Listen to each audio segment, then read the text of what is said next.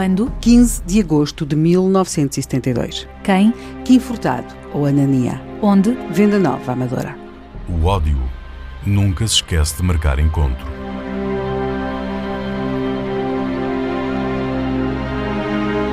Kim Furtado morreu? Foi assassinado? Bem, na verdade, ele não morre a 15 de agosto de 1972, morrerá alguns dias depois.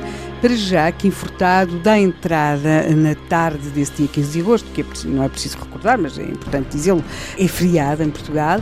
Ele deu entrada já ao fim da tarde, princípio da noite, no Hospital de São José, em muito mau estado. Uh, indicava o seu estado de saúde que ele teria sido agredido e que teria sido agredido à paulada. Quem era Kim Furtado? Bem, Kim Furtado, ele chama-se Joaquim Lopes Furtado. Há algumas dúvidas sobre a sua idade, alguns jornais dizem 30. Vamos a falar de um homem adulto na casa dos 30 anos, talvez poderá ter mais, mais 2, 3 anos.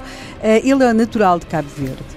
Ele nasceu em Santa Catarina e veio para aquilo que então se chamava Portugal Europeu ou Metrópole, como vieram muitos dos seus conterrâneos, homens. Estimava-se que exatamente nos anos 70 estivessem em Portugal 15 mil eh, trabalhadores provenientes de Cabo Verde. De repente, eles tinham-se até tornado visíveis na cidade. Ao domingo, por exemplo, era possível encontrá-los no Lar de Camões. Havia encontros, havia umas reuniões. Eh, Jardim da Estrela. Sim, eles encontravam-se naturalmente nessas zonas e noutras, estas aqui eram do centro da cidade, o Lar Camões, o Jardim da Estrela, e eh, muitos destes cabo-verdianos que estão em Lisboa são, de facto, homens, homens adultos, em idade de trabalhar. A maior parte deles, ou uma boa parte deles, trabalham, também já há alguns no Algarve, uh, seis dias por semana na construção civil. Muitas vezes fazem até mais do que o horário comum, fazem mais horas do que isso.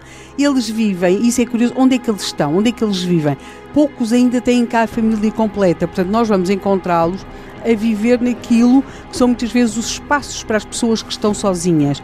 Por exemplo, que eram? Uh, uma coisa que se chamava pensões camarata ou quartos camarata, por exemplo, em Lisboa. Viviam vários no mesmo quarto. Uh, exatamente. Havia, por exemplo, na Rua da Emenda, às vezes em outros locais do centro de Lisboa havia esse tipo de pensões camarata. Uma noite custava dormir lá por noite. Uma cama. Uma cama. Custava entre 5 a 10 escudos, o que para valores de 1972 era baixíssimo. E depois também havia os outros que muitas vezes construíam a sua barraca na zona dos estaleiros das, das obras, sobretudo daquelas grandes urbanizações que se estava a construir na periferia de Lisboa. E, portanto, nós temos extensos bairros de barracas onde estes homens também estão, por exemplo, na zona da Reboleira, Passo de Arcos, Benfica, e o Kim Furtado é agredido uh, na zona onde ele vive. Ele vivia na zona da Venda Nova Amadora e foi aí, nessa zona onde ele vive, que ele acabou a ser agredido. Agressões feitas por quem? Soube-se por quem? Aqui não é apenas uma questão de nome. O quem vai revelar algo que Portugal até aí tinha subestimado.